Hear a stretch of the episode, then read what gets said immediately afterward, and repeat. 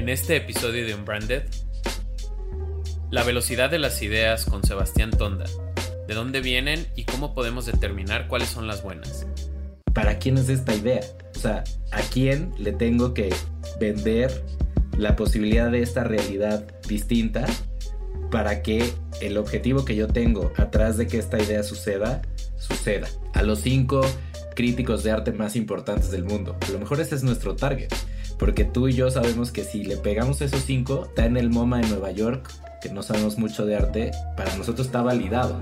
Aprendimos cómo determinar el sexo de un pollo y por qué es una anécdota relevante para imaginar futuros alternativos en direcciones interesantes para el mundo. Tú has visto el tema de los que sexan pollos, ¿no? Este, eh, que lo, pues simplemente es, una cuestión muy extraña porque para ver el sexo de, de, un pollo parece que pues no hay más que tratar de hacerlo durante mucho tiempo y de repente sabes si es macho o hembra. Este, pues eso pasa un poco con, con las ideas, la verdad. Y hablamos de dinero. ¿Cómo reinventar la idea del dinero ante la crisis de la pandemia? Le dedico mucho tiempo en mi mente a estamos, estamos midiendo mal el éxito y eso es un incentivo muy perverso para la humanidad y me conecto con la posibilidad de reinventar el dinero. No sé por qué tengo un pensamiento recurrente con que el dinero como lo conceptualizamos físicamente eh, funcionaba muy bien y ahora que hay muchos otros intercambios que son intangibles, la unidad que usamos está mal y la forma en la que medimos el éxito está mal. Unbranded un espacio para compartir lo mejor del marketing y aprender de los expertos. Hola a todos y bienvenidos a Unbranded, un podcast de marketing. El día de hoy vamos a estar platicando de la velocidad de las ideas. Soy Alejandro Geschberg. Y yo soy Jerónimo Ávila. Y hoy tenemos un invitado muy especial, Sebastián Tonda. Sebastián, para quien no lo conozca, es el CEO de Tensu Aegis Network y además es presidente del Consejo Directivo de la AVE, la Alianza por el Valor Estratégico de las Marcas. En 2009 fundó una agencia llamada Flock, que muchos de ustedes han de conocer, y ahora se llama Isobar México. Sebastián es un gran emprendedor, es un tecnólogo apasionado del mundo de las ideas, de la creatividad, de romper esquemas y de estar inventando todo el tiempo cosas. Eh, me da gusto, mucho gusto poder platicar hoy contigo, Sebastián. Bienvenido a Branded. Muchas gracias. La verdad es que platicar con ustedes está increíble. Siento que estoy echándome unas chelas con mis amigos. Es posible que eso me haga decir cosas que no hubiera dicho en un contexto este, como ese y eso está genial. Así que padrísimo de estar aquí con ustedes. Gracias por la invitación. Pues muchísimas gracias por, por venir y por darnos la oportunidad de hacer esas preguntas que a alguien con tu experiencia, con tu background, pues siempre hemos querido poder indagar, por ejemplo, eh, en qué es una idea, ¿no? Y cómo nace una idea que en el mundo publicitario pudiera ser como el, endgame, ¿no? De, todas las marcas o de todos los que trabajamos detrás de la publicidad y, y de la mercadotecnia. Pero al final una idea trasciende, ¿no? De lo que es el marketing. Y justamente te quería hacer esa pregunta, ¿no? ¿Qué es para ti una idea y dónde empieza una idea? A ver, me voy a poner un poquito filosófico, este, porque para mí, eh, y de ver hacia adelante, eh, y de recordar también con, con, mucha precisión, pero de alguna manera eh, una idea es esa capacidad de imaginarse una realidad distinta a la que estamos viviendo hoy. puede ser tan pequeñita como conectar dos puntos que no estaban conectados pero que hacen sentido y que nos entregan un mensaje que nadie nos había entregado de esa manera, ¿no? Lo vemos todos los días con los memes, que en México somos este, eh, campeones mundiales, ¿no? Los mejores son esos que logran conectar dos cosas que, que, que, que, son geniales por el contexto, por el... y justo nos hacen ver la realidad de una manera que a lo mejor ya la habíamos visto, pero no lo habíamos representado tan bien, o pueden ser tan grandes como imaginar algo que no podíamos hacer, eh, que no podíamos experimentar, que no podíamos vivir, este, y empezar a, a, volverlo realidad, ¿no? Que es un proceso mucho más largo, la innovación disruptiva, ¿no? Ahorita antes de, empezar a grabar hablábamos de, lo que acabamos de ver con SpaceX o, o, toda la innovación tecnológica que estamos viendo suceder en el contexto de la pandemia y lo que está, lo que está pasando. Entonces, las ideas, eso es increíble, ¿no? Siempre, aunque sean pequeñitas este, y sean un, un, una, eh, una de alguna una, un contenido que te entrega un mensaje de una manera original, o sea, imaginarnos un futuro eh, donde la humanidad eh, puede habitar otros planetas, este, o viajar a otros planetas, eh, tiene ese común denominador de que es de alguna forma la posibilidad de ver el futuro y conectar dos puntos que no estaban conectados y que por alguna razón, por el contexto, por el momento, por, eh, hacen sentido, ¿no? Porque eh, e, e, eso, es, ese es el gran diferencial de que una idea sea la cosa más rara que has escuchado en tu vida, que dices, esa idea no conecto nada porque no, no, no, no tiene un ancla en el presente, ¿no? Este, a una idea que te parece genial, que tiene un ancla en el presente eh, y que por eso, pero que de alguna manera plantea una, un cambio en la realidad que, que es relevante. Entonces, esas son las ideas que más, que más nos llaman la atención y que más nos interesan, ¿no? Este, las, los ejemplos de las ideas que no conectan son aquellas que a lo mejor van tan lejos, que no tienen un ancla en el presente y van tan lejos que te parecen así como hasta incómodas, raras, no entiendo, este, no, no, no me gustan, no conecto, no me siento empático. Las ideas que nos parecen muy malas son las ideas que no nos presentan nada nuevo, no, no están poniendo sobre la mesa este, ninguna novedad, no están planteando una realidad diferente en ningún sentido. En medio de esos dos extremos están las buenas ideas las que tienen un ancla en la realidad y nos presentan una realidad diferente de una forma que nunca lo hubiéramos visto antes. Y los seres humanos tenemos esa capacidad y eso es lo que nos hace increíbles como raza. Entonces yo sí creo que la capacidad de tener ideas es lo que nos realmente nos define como seres humanos, eh, eh, eh, básicamente. Entonces, para mí es así de interesante e importante y porque además las ideas son tan diversas como cualquier temática que podamos hablar. O sea, ¿no? de pronto los publicistas y los que trabajamos en marketing hablamos de las ideas y acotamos a nuestra labor, este, pero las ideas evidentemente viven en la ciencia, viven en las artes, viven en, en la política, viven en la economía, viven en, todos lados. Las ideas nos hacen seres humanos, básicamente, en la paternidad, en, en donde en todo, ¿no? Oye, y cuando hablas de que de repente la idea está muy lejana o no tienes tan con el presente y tal vez por eso no la entendemos. ¿Será que a veces no tenemos la capacidad para entender una idea porque a lo mejor e, es, es una cosa muy abstracta para lo que nosotros podemos entender? O sea, a lo mejor no tenemos, o sea, se, me ocurre ahí desde tener la información para entender esa idea, pudiera ser una variable que, que, que por eso no la entiendes otra pudiera ser que no tienes la capacidad fisiológica para entenderla. O sea, yo me pongo a, pensar en, imagínate, Einstein te hubiera dicho una de sus ideas, pues probablemente no lo hubiéramos entendido, ¿no? Porque no teníamos esa capacidad. Y la otra es a lo mejor es tan mala y tan descontextualizada que a lo mejor por eso tampoco la entiendes, ¿no? O sea, por eso es como tan extraña a tu forma de pensar. Entonces, yo no sé si cuando hablamos como en este tema muy filosófico, como dices, las ideas, también hay como ideas mainstream que entienden la mayoría de las personas porque usan ingredientes que podemos entender o cocinar la mayoría de, los, de las personas, pero mientras más originales, menos mainstream, pero menos afortunados va a haber como algunos para entenderla. O sea, ¿cómo es ese rango? ¿Cómo te imaginas esa... No, eh, lo que dices es totalmente cierto, ¿no? Este, por eso digo que, que, las ideas son así de amplias, ¿no? Eh, depende qué tipo de idea, ¿no? Una idea que, por ejemplo, el ejemplo que, que, ponía en la plática que les compartí, ¿no? Volar es una idea muy mainstream, todos siempre quisimos volar, ¿no? Este, siempre nos imaginábamos que volábamos.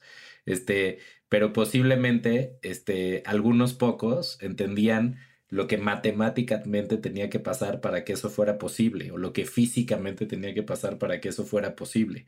Entonces la idea es la misma, pero el ángulo desde el cual lo estás viendo es completamente distinto. Entonces sí, una idea eh, tiene el alcance y la escala eh, del ancla en la que está basada. Esa es la realidad. Lo que la vuelve relevante es el ancla presente y la capacidad de reinventar esa, esa, esa, realidad presente para la mayor cantidad de personas si lo que queremos es llegar a la mayor cantidad de personas.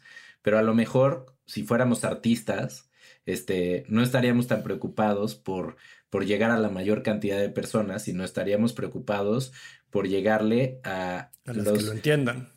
Ni siquiera, ¿eh? A los 7, 8, a los 7, 8 galeristas que van a decidir que la, propuesta de realidad que estamos poniendo ahí es suficientemente interesante para estar en todos los museos del mundo.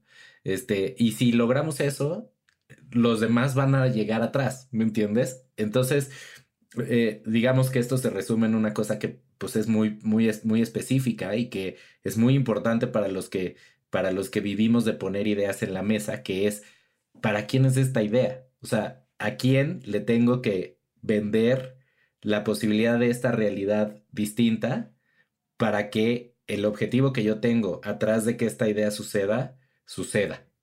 Y la diferencia es, como te dije, ¿no?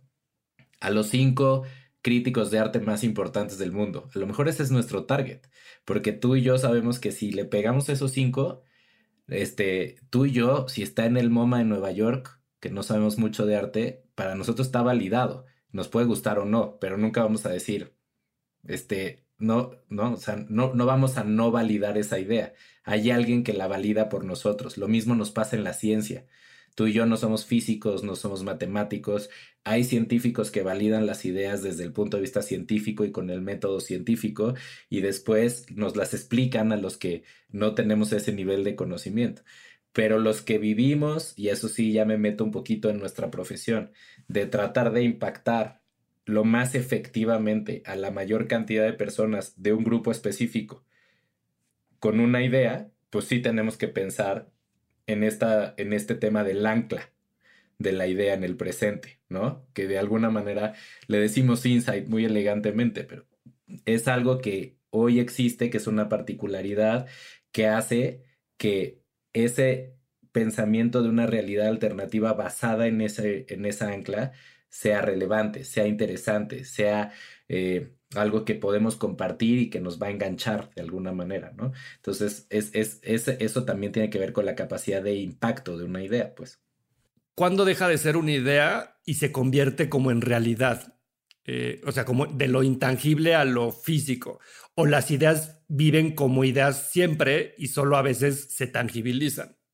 Bien, yo creo que hay muchos tipos de ideas, hay tantos tipos de ideas, o sea, realmente es un universo como de pensamientos, es, las ideas reflejan la capacidad de nuestra mente y, la conexión de nuestra mente con el mundo material, ¿no? Este, entonces, eh, yo te diría que, pero todas tienen de alguna manera etapas. Las ideas siempre empiezan por imaginarse una posibilidad distinta y luego la narramos, la verbalizamos, la contamos. Y esa narración es importantísima porque entre más efectiva, más inspiradora este, y más relevante sea la narración de una idea, más efectiva va a ser la posibilidad de que más personas empiecen a imaginar cómo sería esa realidad diferente. ¿Me entiendes? Muchas ideas publicitarias se quedan ahí.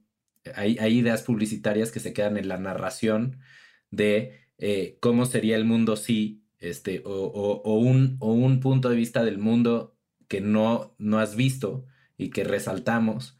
Y esa narración no es, no es secundaria porque de alguna manera propone que eh, se vuelva eh, mainstream la conceptualización de una, de una realidad distinta esa narración la, vemos en la publicidad, pero también la, vemos en el, en el arte, la vemos en la mitología, ¿no? O sea, el, ejemplo que, les ponía de la idea de volar, pues lo primero que hicimos cuando a los primeros hombres veían a los pájaros y se les antojaba o se les ocurría que cómo sería volar, pues eh, fue imaginarnos dioses y seres mitológicos que lo podían hacer.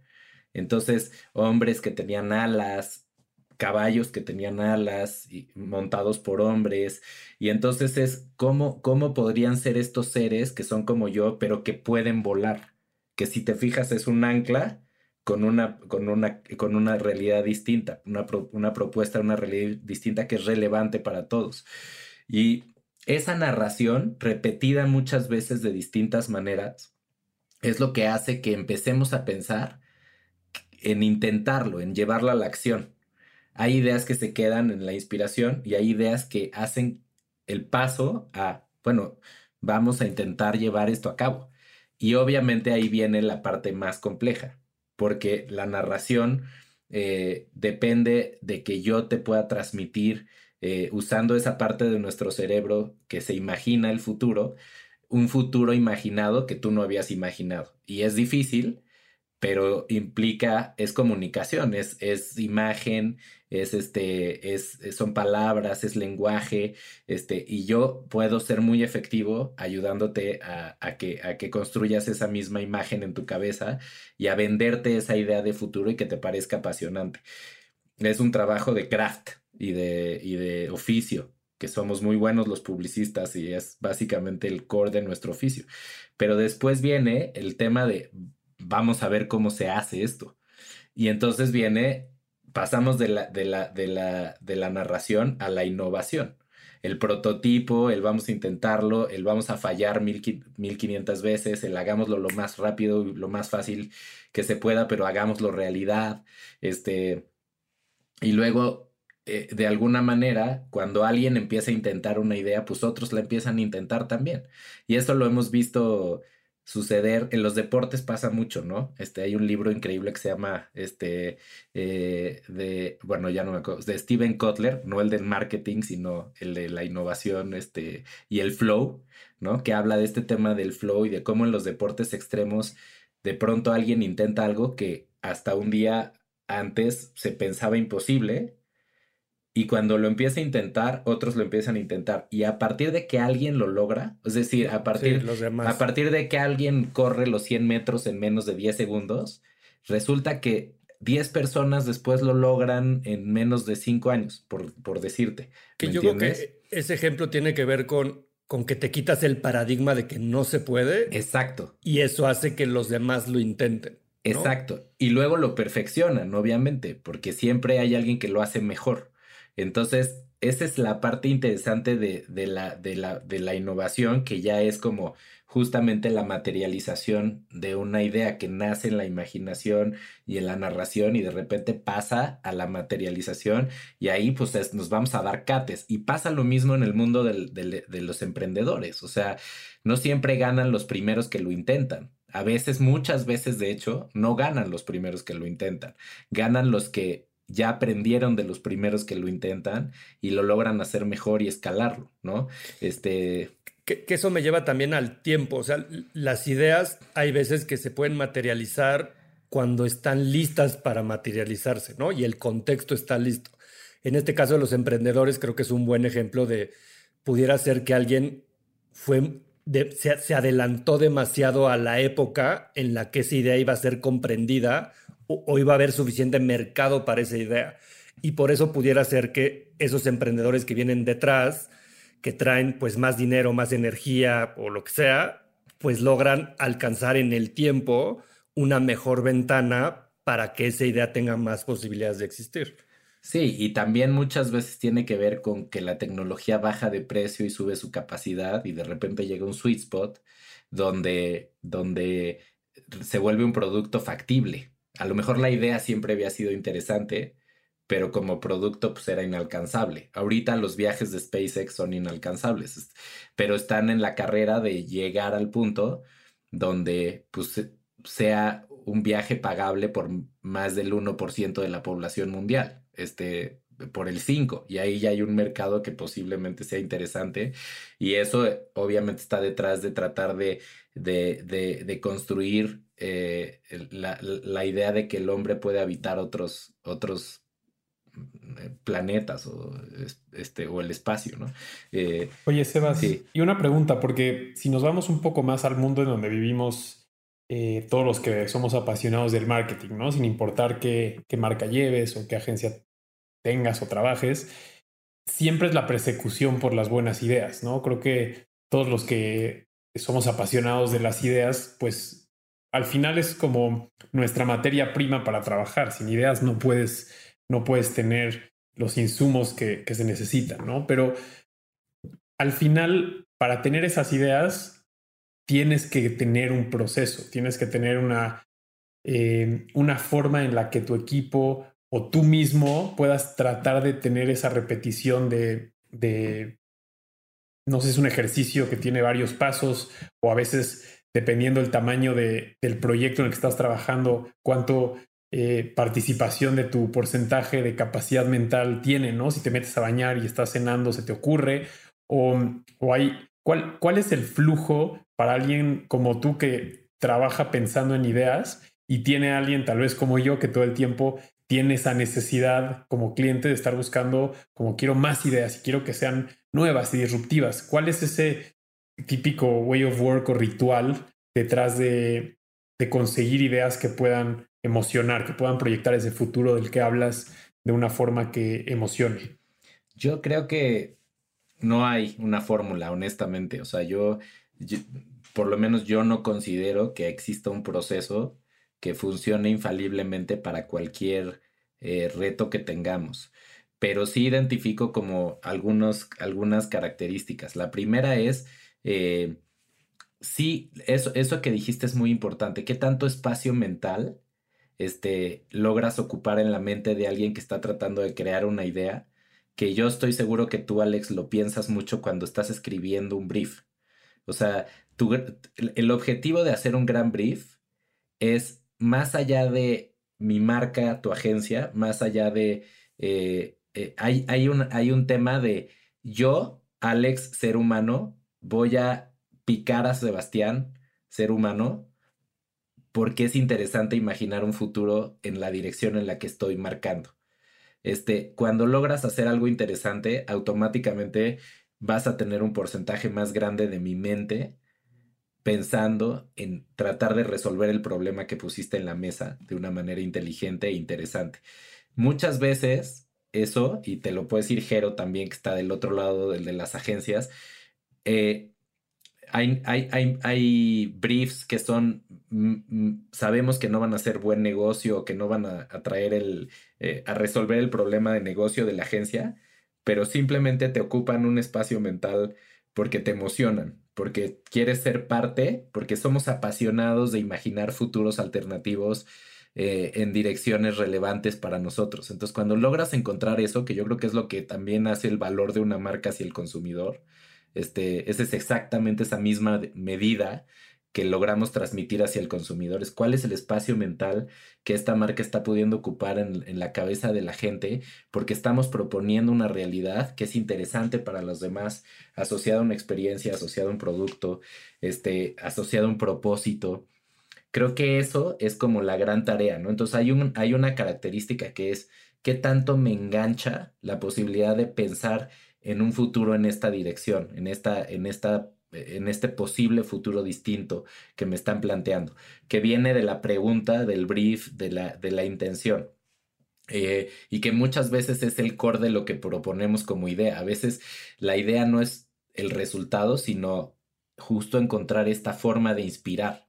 Este, y después, a mí, en mi experiencia, el resto, una vez que encuentras eso, que básicamente es el ancla desde un punto de vista que no ha sido, no ha sido explotado, porque las anclas eh, pueden ser eh, muy obvias como volar, ¿no? Este, eh, o pueden ser muy originales, este, usando ese mismo territorio de volar, pero visto desde un punto de vista en que no ha sido explorado por alguna razón. Este, y una vez que encuentras esa ancla relevante, que es este, la parte más estratégica del trabajo que hacemos, eh, yo creo que tiene que ver con un proceso de, empezar a, tratar de jalar eh, puntos que no están conectados, que están dentro de un universo más o menos acotado en donde vive esa ancla, ¿no? Este, eh, ¿Cómo conectas esto con algo que no tiene nada que ver, pero qué pasaría si? Entonces, yo a veces me imagino el proceso creativo, una vez que encuentras ese punto de vista distinto, una vez que resuelves ese punto de vista estratégico, imaginemos que son como las maquinitas de Las Vegas, ¿no? Este, donde la, parte estratégica, que es el punto medular, es lo único que se queda fijo. Y luego empiezas a jalar y empiezas a ver puntos con lo que eso se podría conectar. Y son, y empiezas a imaginar, este, de alguna manera, es futuros alternativos y diferentes, ¿no? Y, y ahí, ahí, por ejemplo, por eso la gente más creativa es la gente que pues hace cosas distintas en la vida, que cocina, pero es físico, pero hace jardinería y este y luego es hace robots. Y entonces en esa mezcla de esos cuatro universos que están tan presentes en la mente de una persona, de pronto salen combinaciones que pues para los demás sería muy difícil imaginar, porque no tenemos ese input, ¿no? Eh, y, si, y si no eres una persona así, puedes provocar ese pensamiento.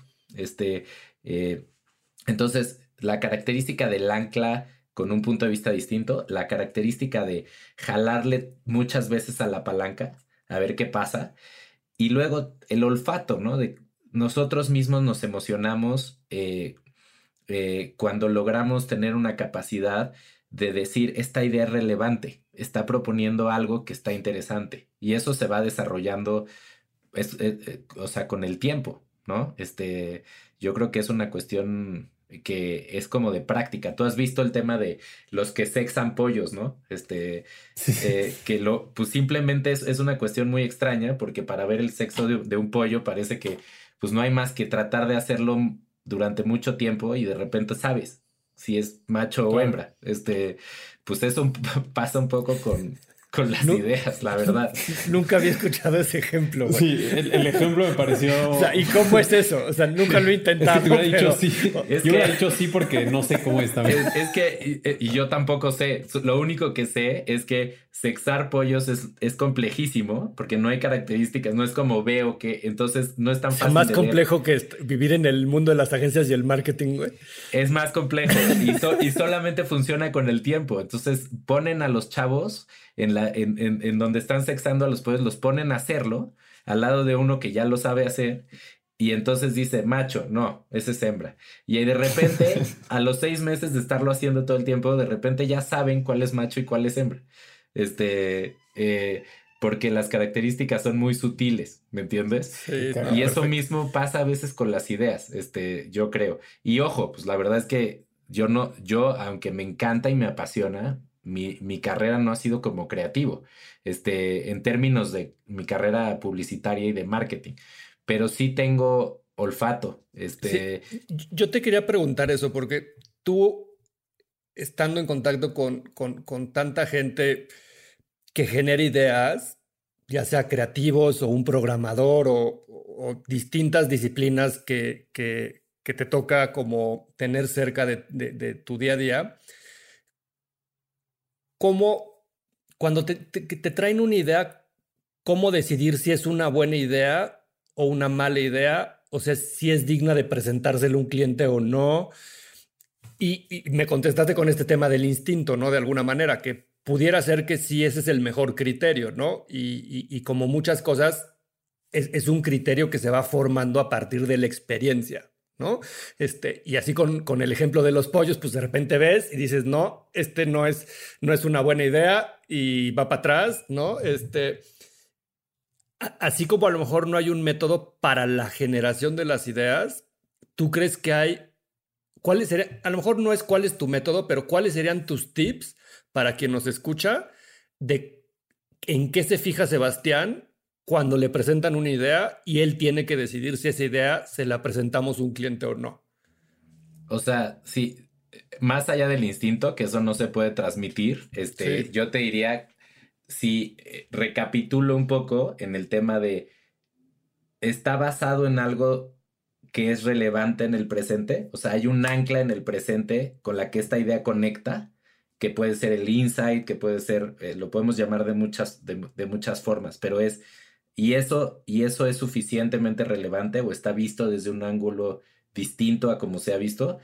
Y eh, eso sería lo, lo, primero. Y lo segundo es, eh, la idea es suficientemente disruptiva, así como primero dije, está basada en una, es suficientemente disruptiva, diferente, para ser relevante, original. Estamos, es bien difícil porque vemos un sinfín de ideas todo todos los días, ya no solamente publicitarias, este, como dijimos, ¿no? En el arte, en el entretenimiento, en net, o sea, estamos bombardeados de, de esto. Entonces, este, eh, eh, no es fácil poner sobre la mesa algo que, que tenga este, este, este pequeña, esta pequeña diferencia para volverla interesante, para no pasar desapercibido, para, para que yo le dedique parte de, de, mi, de mi lóbulo prefrontal para imaginarme el futuro eh, en esa manera o conectar con mi presente de esa manera y decir, ah, esto no lo había visto así. Yo creo que la relevancia cada vez se vuelve más difícil y, y creo que es algo de lo que pues a veces, muchas veces no logramos, ¿no? Este, eh, eh, porque las ideas tienen objetivos detrás y a veces el hecho de, que una idea parezca que ataca el objetivo efectivamente, este, hace que los que estamos trabajando en esa idea pensamos que debe suceder y se nos olvide que la relevancia para todos los que están allá afuera no existe. No tienen, no comparten, no tienen en común esa búsqueda que nosotros estamos haciendo por la idea, que puede ser vender un producto más o, este, o transmitir una ideología política. O sea, ¿por qué esto? Que eso tiene que ver con el ancla, ¿no? Este, regreso, regreso a la parte del ancla. O sea, realmente está basado en algo de la realidad de la gente a la que quiero llegar o está basado en algo que yo desearía que fuera parte de la realidad de la gente a la que quiero llegar, ¿no? Este, y, y ahí, pues, los tres hemos visto el, el, brief que sientes que has recibido cientos de miles de veces. Los tres hemos sido víctimas del, este, güey, este brief ya lo leí 137 veces. No puede ser el mismo de esta marca que de esta marca que de esta marca, ¿me entiendes? ¿Cómo, cómo encontramos algo distinto? Y, y, eso, y eso para mí es lo más importante. O sea, es, una, es un trabajo mucho más estratégico, pues. Y luego... Ahora, Sebas, una, una pregunta, porque todos nos ha tocado vivir ese miedo que, hoy en día lo hemos escuchado mucho, ¿no? Hay un miedo que, le decimos como el miedo positivo o el miedo del bueno, que es escuchar una idea y sentir a los primeros segunditos de, que la escuchas y dices, aquí hay algo, ¿no? O sea, ese olfato eh, es casi como de, cuando los perros de aeropuerto, ¿no? O sea, eh, te, hace un clic y dices, ahí hay algo, ¿no? Pero también está la contraparte y seguramente les ha pasado a ustedes y a la gente que nos escucha, que hay veces que, que sí se necesita un segundo respiro a la reacción de una idea. O sea, a mí sí me ha pasado que, no sé, veo, y tal vez es muy publicitario mi ejemplo, ¿no? Pero me presentan una idea y en el momento me da así como que ese miedo, me da ese, eh, ese amor a primera vista con la idea y digo, aquí hay algo poderosísimo.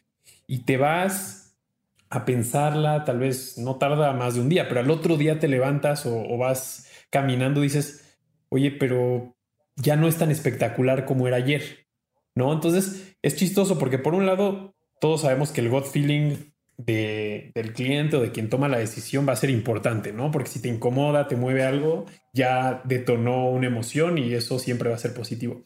Pero por otro lado, todos hemos vivido el, el, eh, como procesar una idea y decir, bueno, fíjate que tal vez ya no es tan poderosa como la escuché ayer o antier.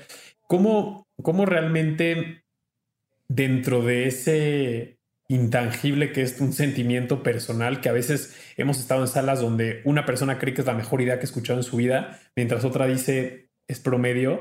¿Cómo, cómo saber si hay que tomar ese tiempo, si hay que escuchar a tu tripa que te dice, no, esto es algo que la va a romper?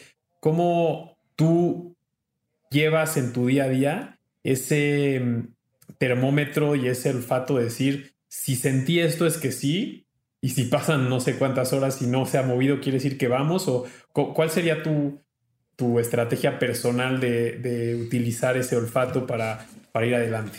Es interesante esa pregunta. Yo creo que tiene que ver con, eh, es una capacidad de observar el gut feeling, más que el gut feeling per se, es la capacidad de observar tu propio gut feeling y entender por qué estás sintiendo lo que estás sintiendo.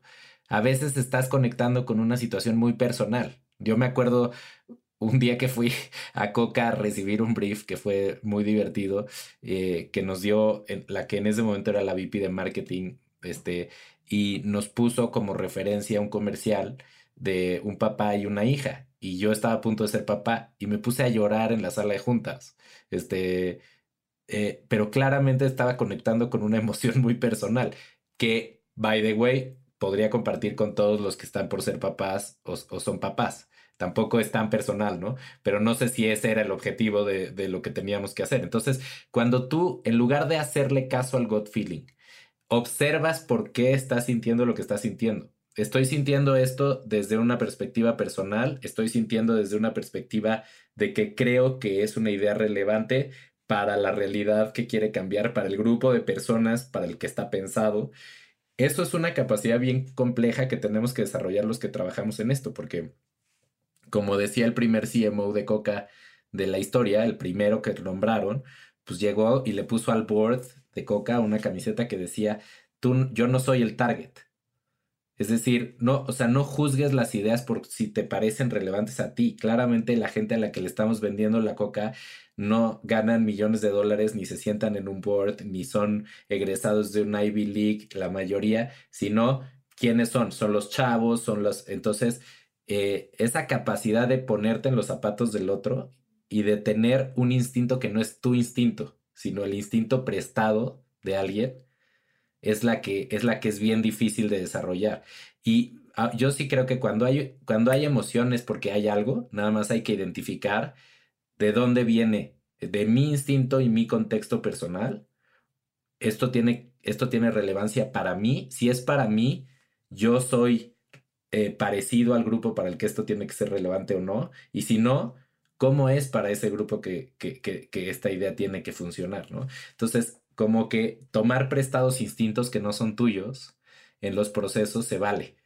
Eh, y observar lo que estás sintiendo y o sea, tener la conciencia de preguntarle a tu instinto por qué está pasando esto, que es yo creo que el proceso que tú describes, Alex, ¿no? O sea, las ideas también, en todos los procesos hay que irse a dormir en algún punto, porque el proceso creativo es apasionante en sí mismo. Y de pronto, este, simplemente por el propio proceso creativo, hay ideas que en ese momento nos generan una, una reacción emocional, endorfinas, o sea, literal. Y, y, a lo mejor no son tan buenas, pero porque estás haciendo el proceso creativo entras en esta emoción y cuando te vas a dormir y al día siguiente ves hacia atrás y revisitas esa idea que en ese momento te estaba generando endorfinas la adrenalina. La adrenalina y de repente dices, híjole, no, ya no. Pues es que entonces era más el proceso, el momento, la circunstancia y entonces hay que identificar. Pero yo sí creo que tiene que ver con esta capacidad de observar el instinto y entender por qué estás sintiendo lo que estás sintiendo.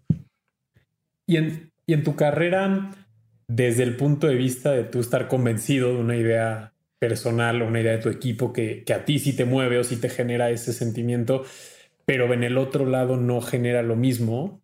¿Cuál ha sido en tu carrera una de esas ideas que tú estás completamente convencido del potencial, de, del sentimiento y del futuro que puede ofrecer a nivel idea, pero te costó más trabajo vender? O sea, que, que tú veías eh, en, la contraparte esa reacción de, híjole, no está jalando, ¿no? no están viendo lo mismo que yo. típico de que estás vendiendo la idea y te das cuenta que no están entendiendo ni madres el que le estás vendiendo la idea, ¿no? Claro, claro, claro. Que eso, es, esto tiene que ver con la etapa uno, la de la narrativa. Por eso es tan importante, ¿no? Pero, pero me ha pasado lo otro también. O sea, por ejemplo, me acuerdo perfecto un proyecto que hicimos este, en la agencia cuando, e, cuando éramos una agencia independiente y, y, todavía, y todavía fundábamos nuestros propios proyectos así de esto lo vamos a hacer porque nos gusta y a darle, ¿no? Este, hicimos una idea, este, ahorita me voy a acordar del nombre porque además el nombre era genial, este, pero el insight era cuántos de nosotros tenemos tecnología, sobre todo celulares y computadoras, guardados en cajones.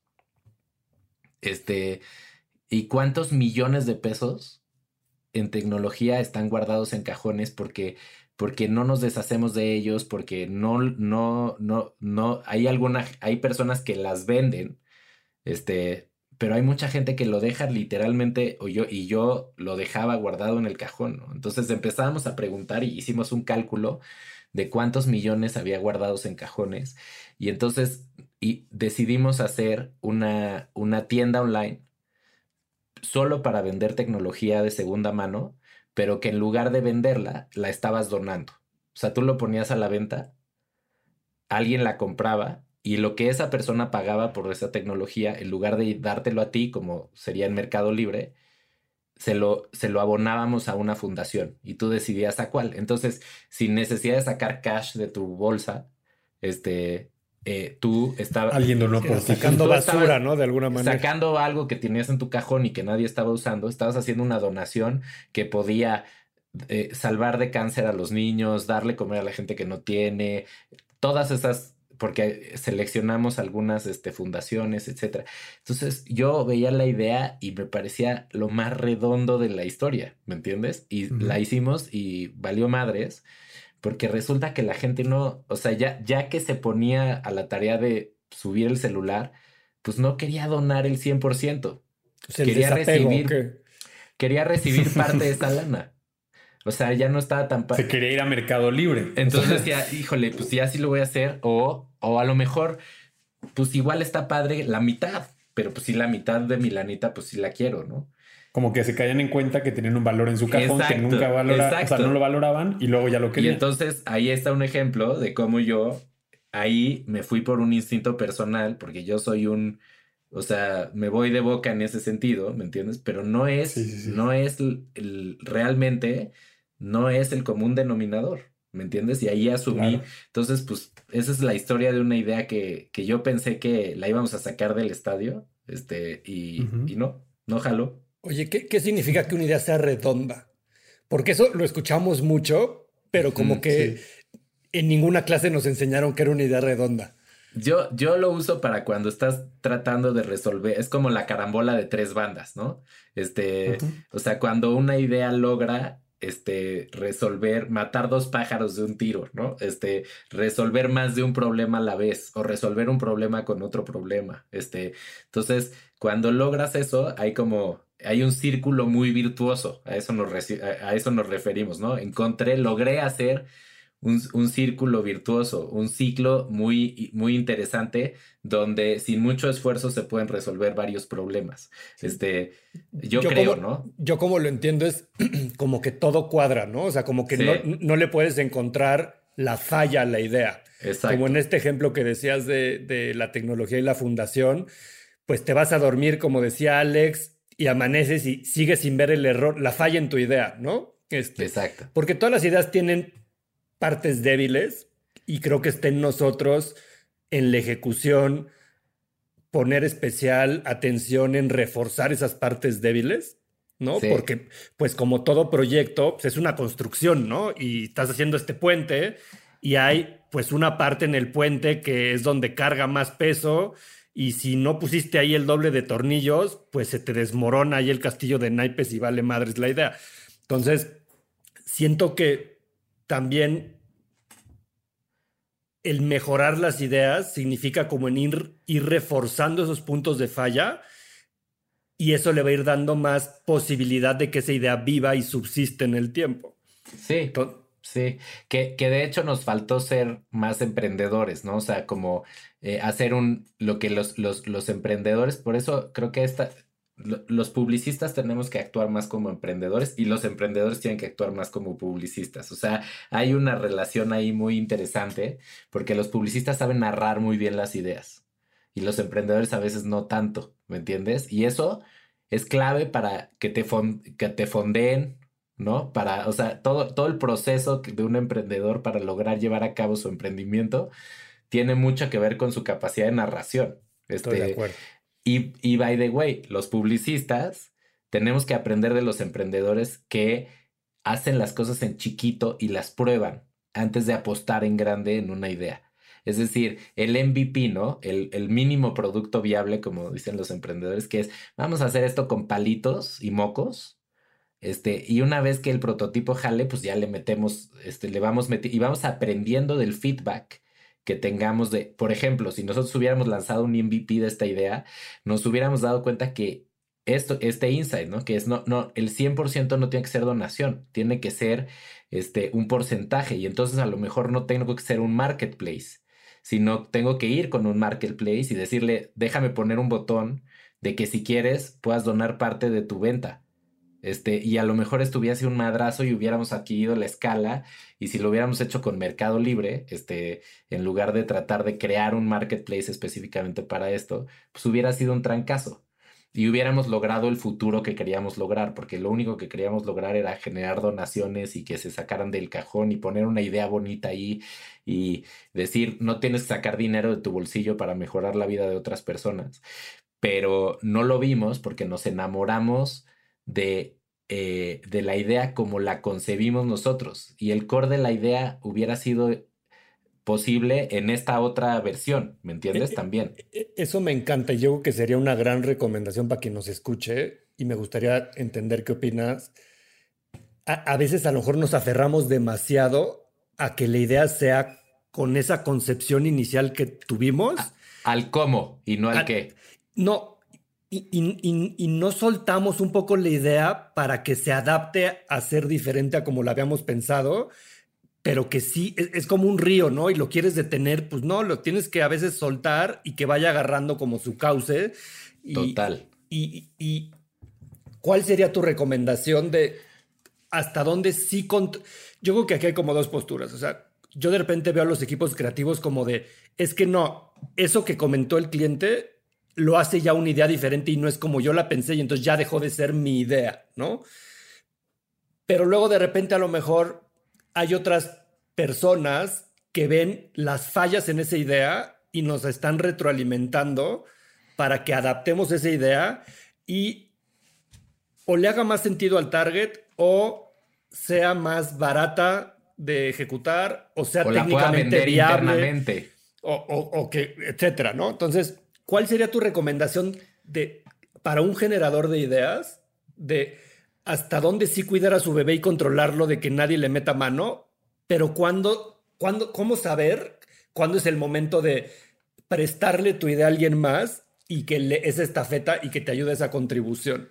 Es que voy a usar otra vez esta comparación entre el mundo de los emprendedores y el mundo de los publicistas, este, o del marketing, ¿no? Eh, yo creo que tenemos que, en eso también tenemos que ser más como los emprendedores, que es, tenemos que enamorarnos de el futuro que estamos concibiendo, el resultado de que nuestra idea exista, más que de la forma y de nuestra idea y del cómo. ¿Me entiendes? Lo que hacen muy bien los emprendedores, o sea, si esta idea que yo te, que yo te conté que fracasamos con mucho éxito, este, la hubiera agarrado un grupo de emprendedores, lo hubiera probado en chiquito, hubiera recibido feedback y el punto donde estaría enfocado ese equipo sería en lograr donaciones a través de, eh, de, venta de, tecnología en segunda mano. No hubiera sido el específico de cómo nosotros concebimos esa idea. Y los que nos dedicamos al marketing y a la publicidad a veces nos aferramos al cómo y se nos olvida que lo relevante es llegar al resultado que estamos buscando, que es el qué. Entonces, eh, me parece que tiene que ver con eso, no perder de vista cuál es realmente lo que te emociona y lo que te mueve este, para, para seguir adelante y soltar el cómo para enfocarte en el qué quieres lograr, ¿no? Y que, sí, dale, Alex. Que, ahí hay algo muy importante, ¿no? Y estoy tal vez entrando al, cliché de, de, ustedes dos que están en agencia y que lo van a entender mucho más fácil algo que del lado del cliente te vas dando cuenta con la experiencia, porque nadie te lo dice y, es una de esas reglas no escritas, ¿no? Pero está el cliché del ego del creativo, ¿no? Que, pasa un poco lo que tú decías. Eh, yo no concebí la idea así y cuando me la imaginé y se las traje no era esa la idea y ya el cliente me la está queriendo convertir en algo que no es. Pero cuántas veces como cliente te das cuenta que el mejor socio del creativo fue una persona de cuentas, por así decirlo, o fue alguien de planning que realmente encontró el cómo contar la historia para que realmente el objetivo y el endgame de esa idea no se pierda, mientras tenías otras personas pensando en, no, mi idea era así, ¿no? Y, y es como si, el ejemplo es muy tonto, ¿no? Pero es como si la idea fuera viajar a otro continente, ¿no? Y de repente pues el creativo pensó que tenías que subirte un avión porque ya se podía volar, pero pues llegó alguien y dijo, ¿qué crees? Pues sí puedes ir a otro continente en barco y tal vez tarda más tiempo, pero es más fácil tener un barco que un avión. Eh, y, y el resultado es el mismo, ¿no? Pero ¿cuántas veces nos sesgamos? O sea, creo que hay dos componentes, ¿no? La primera es enamorarte demasiado de tu idea y la segunda es no darte cuenta que muchas veces la idea responde a un insight y por eso es buena, pero no quiere decir que tu ejecución ya es la correcta. Y entonces le abriste la cabeza a un montón de personas y es por eso que de repente existen esos clientes que se sienten muy creativos, ¿no? Eh, porque dicen, ah, encontré eh, yo la idea internamente, ¿no? Y ahí tal vez me estoy echando yo solito también tierra, pero es porque llegó una idea que te abrió la mente, pero se quedó tan en su, se quedó tan en su idea de ejecución que tú llegaste, conceptualizaste el potencial de esa idea y te lo llevaste a otro lugar y entonces ya crees que es tuyo, ¿no? Pero al final es lo que dices tú. ¿Cuánta gente quiso volar? Todos hemos querido volar. Pero de ahí a que entiendas cómo físicamente se puede volar, pues son muy pocos. Sí, totalmente de acuerdo. Que eso, eh, si se fijan el proceso, y, vuelvo a regresar a la comparación con los emprendedores versus los publicistas y mercadólogos, el proceso del emprendedor es eh, eh, la, la, la, gran característica que buscan los que fondean startups, no es la idea per se, es qué, tanto, qué tanta experiencia tiene el equipo para frustrarse y para volver a cambiar y encontrar ese cambio que vuelve factible el camino otra vez, o sea, la resiliencia, ¿no? De hecho, lo premian muchísimo. Es, hay, hay, los grandes fondos de inversión no invierten en emprendedores que, que, no, que no han fallado, que no han... Entonces, imaginémonos a nuestra, a nuestra industria, estaría padre, como si fuéramos un mundo de inversionistas que están invirtiendo en, en, en no en una ejecución, sino en un equipo que va a ser capaz de darle las vueltas que sean necesarias para llegar al objetivo que tenemos en conjunto. Y yo estaría dispuesto a invertir en esas personas o no. Entonces creo que esa resiliencia y esa capacidad de volver a intentarlo y volver a en, enfrentarte a los problemas y decir cómo le doy la vuelta, cómo le doy la vuelta, qué aprendo de esto y cómo vas por etapas es algo que podemos aprender mucho de este lado, tanto clientes como agencias. Y es una relación que sería interesante tratar de explorar, ¿no? ¿Qué pasaría si en lugar de mi cliente eres un inversionista en un equipo en el que confías para que les vaya, para que les siga dando la vuelta a esto hasta que lleguemos juntos al objetivo? ¿Cómo sería eso? Entonces sería, es, es una buena forma de planteárselo, yo creo, este, eh, eh, como ejercicio, pues, porque nos obliga a enfocarnos en el qué, pues. Vamos a hacer una campaña especial, Sebastián, para todas las gentes de procurement para que escuchen este podcast. Exacto, este, Me comprometo a hacer una campaña especial. Vamos a targetear a todas las personas de procurement que existan en este país para que escuchen este. Porque yo creo que tienes mucha razón eh, en, en, que hay muchos intangibles, ¿no? Este, a, al inicio de la plática hablábamos como de el que tiene más ingredientes que pueden ser más disciplinas, haber leído más libros, eh, haber estudiado más carreras, pues tiene un poco más de ingredientes para cocinar cosas, ¿no? Y, y, eso nunca se pondera, por ejemplo, en un pitch. O sea, este equipo que está trabajando en tu proyecto, ¿qué tan... Qué, tan, qué tantas capacidades intangibles tiene construidas, ya sea por su experiencia previa, pudiera ser cuántas veces se ha equivocado este equipo, pero que supo adaptarse y sí sacar la idea, cueste lo que cueste. Eso pocas veces no los evalúan, por ejemplo, los clientes, ¿no? Que es como este tipo de resiliencia o capacidad de pivotear, ¿no? Si, entramos como en, en, este argot de los, de los emprendedores. Y creo que sería como interesante, y, y yo sé que ahora desde la AVE has empujado mucho todas estas nuevas ideas de, de cómo, cómo valorar quién genera valor o no dentro de una cadena, ¿no? Este, y, siento que son pláticas que tenemos que tener cada vez más en esta industria porque justo para que una idea permee, lo primero que tiene que pasar es la tenemos que contagiar a la mayor cantidad de gente posible a nuestro alrededor para que esa idea empiece a tener fuerza y se empiece a tangibilizar en una realidad. Eh, y, creo que todo esto que también hablas, Alex, de, que pues las ideas, pues también las vamos construyendo todos y, seamos clientes, seamos agencia, sea creativo, sea planner, sea lo que sea, pues todos tienen un, un, punto de vista que a lo mejor la otra parte no había podido ver y no había encontrado como esa falla en la idea o eso que, que hacía que la idea fuera menos redonda. O sea, a lo mejor era casi redonda, pero pues la luna la vemos redonda, pero no es redonda, ¿no? Este, y entonces a veces conforme te vas acercando a, darle más definición, y definición me refiero como a nitidez a tu idea, van saliendo como los defectos, ¿no? Es como que te vas acercando y vas viendo, ay, chin, aquí tiene una grieta, aquí tiene este, un río que no sé cómo voy a atravesar. Para terminar, Sebastián, nos gustaría preguntarte un par de temas más. E, e, el primero es, todos tenemos una idea recurrente en la vida, ¿no? O sea, de esas que nos vienen persiguiendo este, por, por por edad, por décadas, por chambas, por momentos de vida, por...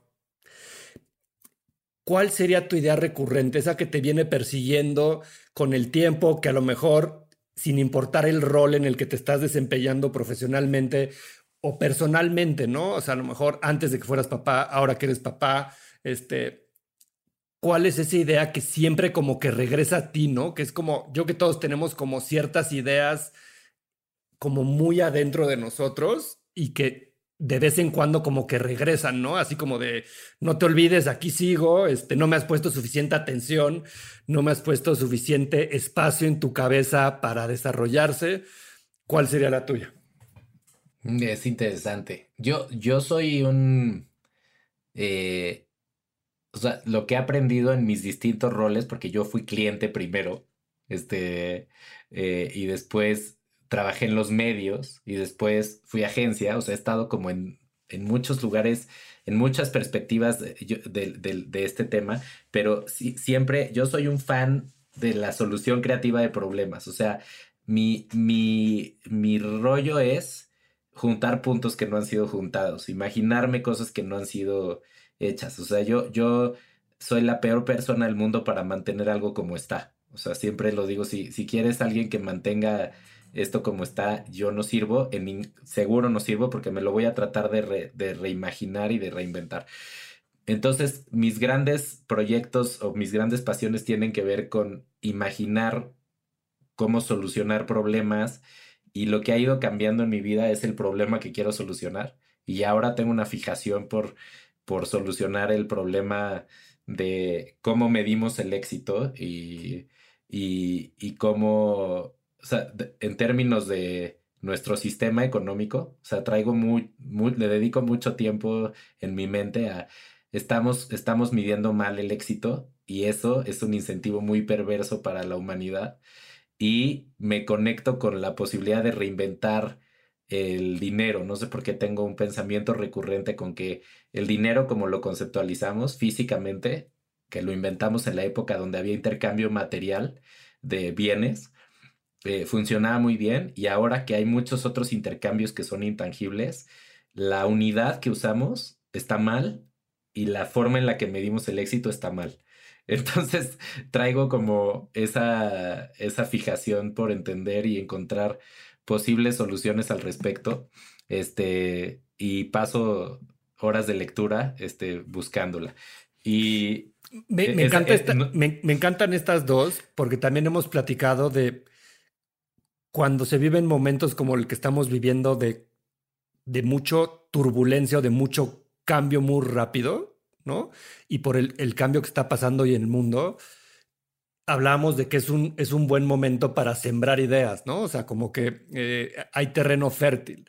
Y me gustan mucho estos dos, dos ejemplos que, que nos das que, que te son recurrentes de del dinero y creo que ahora está mucho el tema de las criptomonedas, por ejemplo, allá afuera y cómo todo este mundo que ahora va a ser más touchless, ¿no? En todos los sentidos de no te voy a tocar ni a ti como persona, ni voy a tocar, ni quiero tocar el dinero porque quién sabe si esté limpio.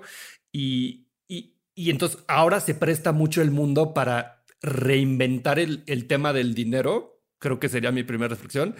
Y la segunda es, pues creo que cuando vives un problema, es, es yo platicaba con alguien que creo que desde la Segunda Guerra Mundial no habíamos vivido un problema tan grande como humanidad, ¿no? O sea, que realmente todo el mundo estuviera atorado en resolver algo y, y, ahora, y es más, te diría que ahora sí es todo el mundo. Probablemente en la Segunda Guerra Mundial había muchos países en África que, que no, no, les, no les afectaba la Segunda Guerra Mundial, ¿no? Pero creo que lo que estamos viviendo hoy día, sí. Y eso pues también te deja ver cómo hay tantas fallas hoy en el sistema que tenemos, ¿no? En los sistemas económicos, en los sistemas eh, políticos, en los sistemas de cómo se mide el bienestar, cómo se mide eh, la felicidad, ¿no? Este, yo pensaba que con todo esto vamos a tener que redefinir el tema de, de, lujo, ¿no? Eh, yo, yo he vivido en shorts y chanclas estas últimas 12 semanas y el otro día abría mi closet y decía, oye, pues ¿para qué necesito tantas camisas? ¿No? Sí, sí. Entonces, sí, sí, yo creo que e, estas semanas ha sido de mucha reflexión de todo lo que está mal en el sistema y que pensábamos que estaba bien, pero que ahora es obvio que pues no va a funcionar hacia adelante, ¿no?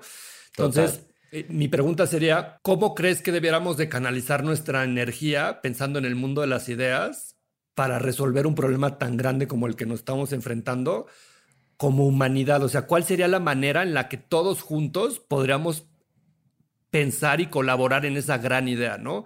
Este, hoy el mundo está interconectado, ¿no? Y, todos podemos tener acceso a, cierta información, podemos platicar qué opinamos de esa información, rebotar ideas, este, darte un punto de vista de, o sea, hoy el mundo está preparado para que esas cosas sucedieran.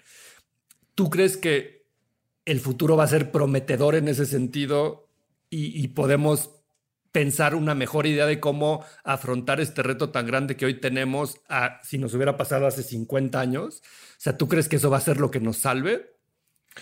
Mira, yo, yo sí creo que estamos en el punto donde claramente, eh, como tú dijiste, se cayeron las barreras para experimentar nuevas formas de, vivir, pero también creo que es, es como el huevo la gallina, porque somos muy básicos los seres humanos. Al final estamos jugando un juego y las reglas del juego hoy son unas. El éxito se mide de una forma para una empresa, para un gobierno, para un individuo. Son métricas que están puestas en la sociedad este, y, que, y que si queremos resultados diferentes tenemos que empezar a jugar un juego distinto. Y el problema es que pues si eres el único güey jugando un juego distinto pues es muy aburrido. Este, entonces necesitamos a una, a una, a una cantidad importante de gente dispuesta a jugar un juego distinto para que la gente se atreva a jugar un juego distinto y empecemos a generar equilibrio. Estoy leyendo un gran, un gran libro se llama Donut Economy, no sé si lo han, si lo han leído, está muy bueno. Este, y leí otro que se llama The, Future of Capitalism, este, que están explorando este tipo de cosas y me da gusto, por ejemplo, Donut Economy es, un, es una propuesta de justo un nuevo indicador para, para, para sustituir al, al Producto Interno Bruto. Este, eh, que y acompañado de, una serie de pensamientos. Y Ámsterdam, Amsterdam acaba de anunciar que van a aplicar ese modelo en los siguientes 50 años de la ciudad. Este, entonces, hay ciudades que ya están entendiendo la crisis que estamos viviendo como un punto de inflexión para ponerse el compromiso de jugar un juego diferente. Este, claro, sigue siendo, al final, estamos en la etapa de narración de esa idea. Estamos en la etapa de, de, imaginar, infectar a los demás, de imaginar una forma de jugar distinta. Y creo que lo más importante que podemos hacer es romper paradigmas, porque vivimos con paradigmas que están en la médula de lo que pensamos y de las decisiones que tomamos y que pensamos que son la única forma de actuar.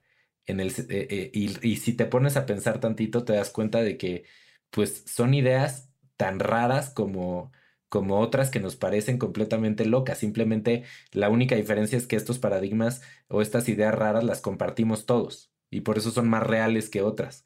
Pero, pero creo que estamos en la etapa de narración. Eh, si fuéramos en la, si estuviéramos hablando de la idea de volar, estaríamos en la etapa de imaginarnos posibles formas de volar tan, tan fantásticas o tan específicas para infectar a los demás de, de, la idea de intentarlo. Y parece que los que van a intentarlo se están empezando a animar. De ahí a que alguien lo logre, pues falta un cacho. Y luego vienen los que, los que lo intenten todavía más para perfeccionarlo. Es una idea que está en una etapa muy inicial, yo creo. Pero sí está. Hay libros, hay mucha gente pensando en esta dirección y empieza a haber experimentos al respecto. Pero sí, seguimos en la etapa de narración, yo creo, y vamos en contra de algo muy potente. O sea, el ancla es tan fuerte que se come a cualquier posibilidad de, imaginarnos algo diferente, ¿me entiendes? Y eso es el gran reto de esta idea, yo creo. Oye, eh, Sebas, para, para terminar, porque si no, yo creo que nos podemos quedar aquí hasta mañana. Exacto. Porque, porque algo que tiene las ideas es que tan más ideas, ¿no? Y aquí me refiero a las ideas de lo que estamos platicando, pues empieza el proceso creativo justo el que tú escribías, que es como hacer ejercicio, ¿no? Que se vuelve hasta adictivo. Exacto. Pero, pero para cerrar, yo, yo te haré una pregunta que esperaría que cualquier persona que nos estuviera escuchando eh, pudiera ser interesante para ellos, porque creo que lo que está claro es la importancia de la creatividad, como, como tú decías, para resolver problemas, pero para que cierta idea resuelva problemas tiene que venir a, cambiar paradigmas, como también lo decías. Pero a veces nosotros en el mundo corporativo y de las agencias y las marcas, pues es un proceso enorme, ¿no? Y hablamos de, desde, como tú ponías sobre la mesa, ¿no? Un brief y enamorar a la gente que va a estar pensando en, la idea que tú necesitas, etcétera. Pero si nos vamos un poco al, al centro de una idea que tiene que ver con una resolución, una imaginación de algo hacia el futuro, ¿cuál dirías que es tu estrategia? Porque yo he escuchado mucho esta parte de hay que leer mucho, hay que ver muchas series, o sea, hay que estar muy estimulado a nivel contenido para, para ser más creativo, pero no necesariamente es la respuesta, porque hay gente que al revés, ¿no? Puede ser que estés tan cargado de contenidos que en vez de desarrollar estás como, como que tu, tu Windows 98 está queriendo... Ya, se, ya se te este llenó el caché. Exacto. Eh, entonces, ¿Cuál sería para ti? Y, no, me refiero solamente a nivel una agencia, un director creativo o alguien que trabaja en una marca, sino desde el sentido más puro de que una idea y a nivel creatividad está concebida para llevarte a un mejor lugar, ¿no? Porque esa ancla te mantiene en un contexto, te proyectas el futuro, pero ese futuro tiene que ser mejor que el presente, si no tu idea no tiene razón de existir. ¿Cuál es la forma en la que Sebastián Tonda se mantiene inspirado, actualizado y, y positivo ante un mundo que necesita muchas ideas y que tristemente también es un mundo que va a carecer de ideas porque cada vez eh, el estar súper conectados puede ser o no un habilitador, pero ¿cuál es tu estrategia y cuál es tu recomendación para alguien que quiere como detonar esa inspiración, esa creatividad y llevarla a un nivel un poco más alto? O sea, para mí, eh, sin duda es un tema de, cuáles de las preguntas que te haces, ¿me entiendes? Este, o sea, para mí las ideas surgen de hacerse las preguntas correctas. Encontrar preguntas que, que te inspiran y que, y que, y que ocupan espacio mental este, eh, en tu vida, yo creo que es una de las cuestiones más humanas, ¿no? La, o sea, la curiosidad de, de, encontrarle respuesta a cosas que, pues, que todavía no están eh, de alguna manera tan, tan cuajadas esas gelatinas. Para mí es eso, o sea, para mí es encontrar las preguntas que me motivan a buscar y a buscar y a buscar y a buscar y a buscar. Y esas preguntas se vuelven como el filtro por el cual empiezas a ver lo que te pasa en la vida, las experiencias que tienes, el contenido que recibes, ¿no? Este, yo soy una persona muy espiritual, entonces, eh, espiritual en el sentido de, de este, de, del proceso de, de, tratar de entender de dónde vengo, para qué estoy aquí, cuál es el sentido de mi existencia y de la de los demás, a dónde voy, o sea, ese, ese tipo de preguntas, ¿me entiendes?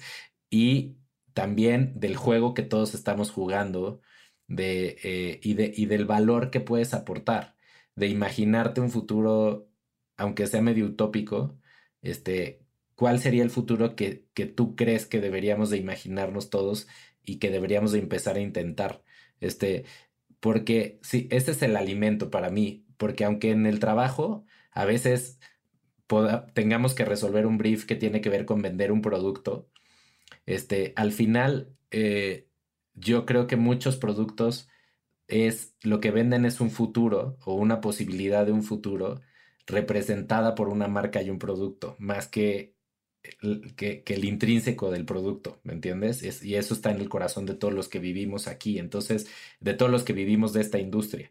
Este, eh, entonces, yo creo que tiene que ver con las preguntas. Yo sí, yo sí me, me atrevo a decir que, que lo que a mí me mantiene así, buscando los siguientes libros que leer, este, y las siguientes conversaciones en las que quiero estar, y las siguientes horas de meditación, este, eh, son las preguntas. Está, está increíble porque creo que al final todos tenemos preguntas, ¿no? Entonces ahí es donde las ideas no dependen qué tan geek seas, qué tan amante de la tecnología o qué tan amante de los animales o de lo que sea, ¿no? Al final creo que para, para quedarnos con una conclusión súper poderosa es, se trata de preguntarte eh, what's next, ¿no? Y, y, preguntarte hacia dónde quieres ir tú como persona y seguramente ahí eh, habrán varios caminos que se abren. Pues muchísimas gracias, Sebas, de verdad, por estar aquí. Es un gusto poder tener invitados, especialmente como tú, ¿no? Que además nunca pararía esto, seguiría siendo una bola de nieve que nos llevaría infinitamente a más ideas y más eh, preguntas. Exacto. Tal cual. Exacto. Eh, pero bueno, a todos los que nos escuchan, los invitamos a seguirnos en Spotify, en las redes sociales como arroba unbranded podcast. Y por último, no sé, Sebas, si quieras compartir algo para cerrar. No, les agradezco. Yo creo que este espacio de celebrar eh, lo que nos hace seres humanos, la capacidad de imaginarnos eh, futuros distintos, eh, de, de, encontrarnos en esa imaginación y de empezar a acercarnos a esa realidad es apasionante. Al final de eso se tratan las ideas y por eso nuestra industria, la del marketing y la comunicación, eh, es tan apasionante porque es una industria que vive en ese lugar, este, eh, con un objetivo a veces muy específico, pero sin duda este, los, que, los que nos apasiona trabajar en esto no es eh, a veces porque logremos el objetivo de ventas de la compañía para la que estamos, sino porque, porque estamos obligados a imaginarnos estos futuros alternativos y a, construirlos constantemente este, con, herramientas básicas. Entonces, yo siempre he, pensado que, el mundo de la publicidad es donde nacen muchas de las ideas que después potencialmente pueden cambiar el mundo. Este, y muchos emprendedores agarran ideas que nacieron en la publicidad o que la publicidad construyó como narrativas de, posibles futuros y las concretan. Y de ahí nacen grandes empresas o grandes ideas de nuevos modelos este, eh, económicos o ideologías. Este, entonces, pues estamos en la, en, en la trinchera de la imaginación de los, de los posibles futuros. Ese es el juego que nos toca jugar todos los días. Este, y, eso es lo que hace esta, esta industria increíble y, y, que no se nos olvide, porque todo lo demás es simple y sencillamente lo que paga las cuentas. Pero pero eso es realmente lo que estamos haciendo aquí. Totalmente. Pues muchísimas gracias y nos vemos en el siguiente capítulo. Gracias, Jero. Gracias, Sebas. Gracias a ustedes. un abrazote. Muchas gracias, Sebas. Fue un gusto platicar contigo. Esto fue Unbranded. Nos vemos en el siguiente episodio. Unbranded. Un espacio para compartir lo mejor del marketing y aprender de los expertos.